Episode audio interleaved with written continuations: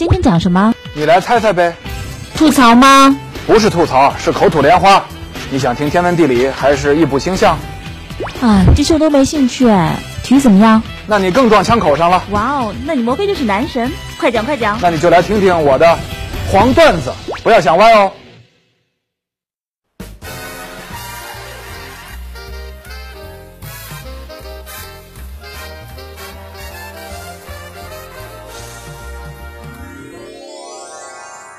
昨天啊，说了巴萨到底有没有干爹，没说完。今天接着聊。常言说啊，有一分证据说一分话，没有调查研究就没有发言权。尤其是做新闻的，你要基于事实来导出观点。甚至呢，西方，哎，我就说这个可以批判的西方资本主义的这个所谓的公平的这个客观的媒体，有一个原则，说我尽量只报道事实，我不给结论，由读者。由观众自己去导出结论啊！当然，这不要相信，这也是他们的宣传啊。说到这个关于球、关于这个球队、关于球迷之间的争论，这些好像都不管用。人家外国球迷，尤其是欧洲的球迷，这足球就在他们家家门口踢，他们又没有语言隔阂，交流很方便，他们对足球的了解、知识的积累，对各种明规则、潜规则的这种。熟悉，对各种信息的掌握，无论是小道消息还是官方信息，大家用逻辑想一想，他肯定比我们中国球迷方便多、便利多了吧？但是呢，欧洲的球迷啊，没有制造出这么多阴谋论来。媒体上、网络上，哎，大家可以争吵，基于一个事实，大家共同看得见的事实争吵。但是很少有人有鼻子有眼的编造事实、造谣，这跟我们中文的网络上的这个情况就有很大的对比了。回头想一想呢，这种现象也非常普遍。不光是足球是这样，其他领域啊更厉害。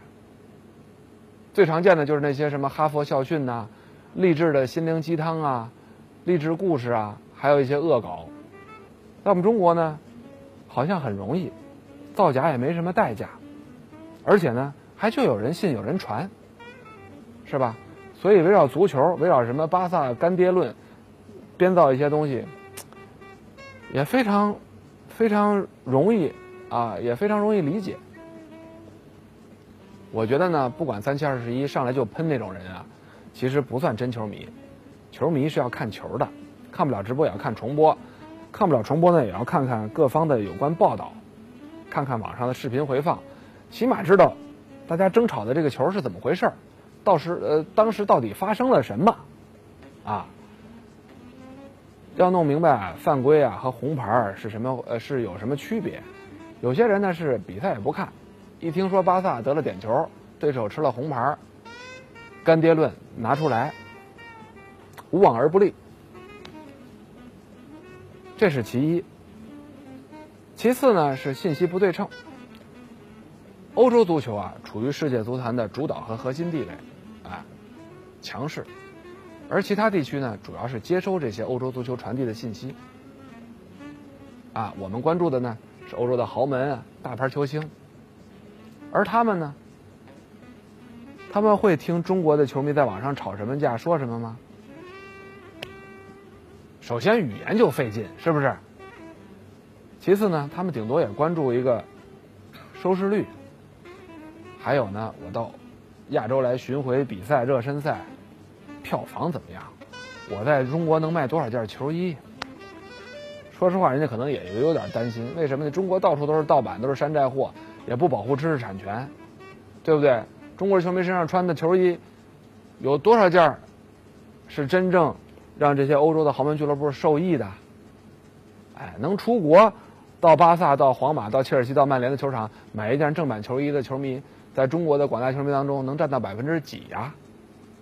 多数还不是网店上买的山寨货？哎，所以说呢，这个中文网络上的这些足球谣言啊，如果放到外国，外国一普通球迷就能给戳破了、戳穿。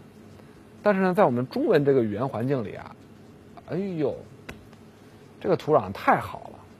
啊，可以恣意的横行，到处流传。这边有个原因，就是因为外国人根本不关心，也自然懒得来澄清。你们吵的热闹，吵的热闹，是你们自己忙活，然后呢，白白的增加了我们的关注度。我何乐而不为？我干嘛来告诉我自己的球队的中国的球迷，说，哎，对不起，不要造谣了，没有这个事儿啊。你用脑子想想，人家会干这种蠢事儿吗？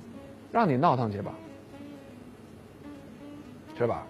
再有一点，就是对复杂事实的过度简化，甚至呢是有选择的取舍材料和素材，哎，挑选对自己有利的事实，这就是网上舆论最常见的，呃，只有立场没有是非。我先确定了立场，然后再去组织我的材料。我为了一个结论，不择手段，把前面的构建起来。最后还是要导向我这个结论。说到这儿呢，老黄我呢就想起一个大家都知道的笑话，也是个老段子了。这边有些哲理，说苏东坡啊和佛印斗嘴啊，大师啊佛印，佛印指着苏东坡说：“我看你啊就像一尊佛。”苏东坡呢指着佛印说：“我瞧您啊像一坨屎。”佛印啊没说什么，走了。苏东坡呢，自以为斗嘴斗赢了，得意的不行。没想到啊，在旁边他的妹妹苏小妹嘛，也是著名才女啊，说：“大哥啊，你输了。人家佛说你像一尊佛，因为他心里有佛，看你就是佛。你呢，说人家是一坨屎，说明你心里就是……啊，我就不说了。”苏东坡恍然大悟啊，赶紧跑去找佛印啊，行礼致歉。借用一下这个段子里的哲理，咱们中国部分球迷啊，是不是心里也总是被狭隘的阴谋论给笼罩着？自己心里有啊，有那什么啊？回到巴萨，总是受到照顾这个话题。坦率的说，我认为啊，这几年巴萨的有些重要比赛，确实引发了很多争议，这是事实。啊！而且现在呢，他们已经是欧冠历史上获得点球最多、让对手吃到最多红牌的球队，这也是事实，都是有数据统计的，不是我编的。啊，技术型的、控球时间长、控球优势明显、踢攻势足球的球队，尤其像巴萨这种讲究中路正面渗透的球队，哎，尤其他这个黄金一代凑齐了，确实是功力很强大的时候。防他，难免犯规，难免吃牌，甚至到禁区里下脚，这也是一个必然现象。啊，那么巴萨到底有没有被照顾呢？其实回忆一下网上的言论，前些年皇马银河战舰时期，七大七大巨星聚首的时候，皇马特别强的时候。也就是那会儿没有微博、微信，自媒体没那么发达，但是在网上搜一搜，还是有些痕迹可供查找的。那个时候，中国球迷总是说皇马被照顾，啊，皇马有干爹。再往前，AC 米兰鼎盛时期，AC 米兰有干爹，总是被照顾，是吧？这说明什么呢？两个道理：一，木秀于林，风必摧之。你实力强，你独步欧洲、冠绝欧洲的时候，你赢得多，你赢的强队多，这些强队背后都有自己的忠实拥趸，于是你在舆论上自然，哎，你就在舆论上成为弱势者了，是吧？你要拿冠军，你要称霸，霸主意味着什么？意味着朋友少，敌人多吗？这是第一个道理。第二个道理，在竞技体育领域里边。明星哨、主场哨、强队哨，啊，就是说裁判也多少会看人下菜碟儿，这也很正常嘛，眼球效应嘛，是吧？无论从哪个角度考虑，为了一个赛事的这个综综合效益，肯定也是要让大牌、明星的俱乐部、球队、球星尽量走得更远一些，是吧？这不是黑哨，这顶多算是一官哨或者是偏哨。你说，如果是欧冠踢到八强的时候，所有在中国球迷最多的豪门球队都被淘汰了，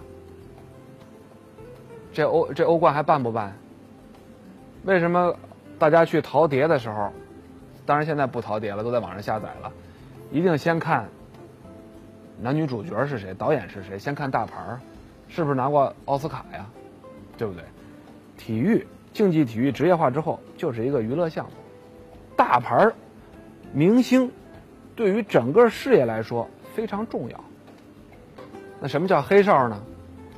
啊，本赛季咱们的 CBA 季后赛，新疆主场对辽宁，最后那种判罚，那叫黑哨，是吧？这黑哨吹的没有技术含量，简直不是阴谋，而是阳谋，赤裸裸的告诉你，我就是要黑你。